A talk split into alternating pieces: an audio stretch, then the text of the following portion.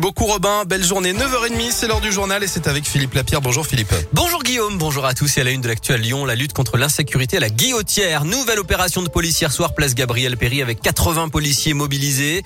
Bilan 8 personnes interpellées en situation irrégulière et deux autres placées en garde à vue pour recel de vol, notamment et vente à la sauvette.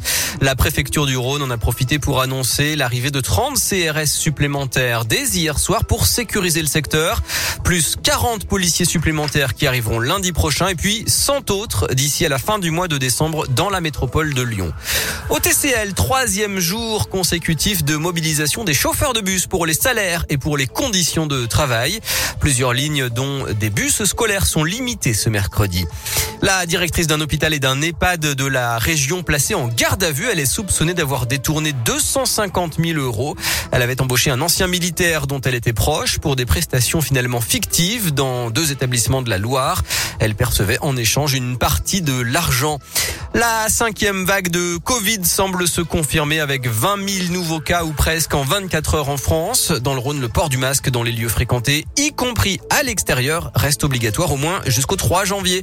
C'est l'événement. Aujourd'hui, l'arrivée du Beaujolais nouveau dès ce soir à 23h à Beaujeu, mais pas de défilé de tonneaux à Lyon.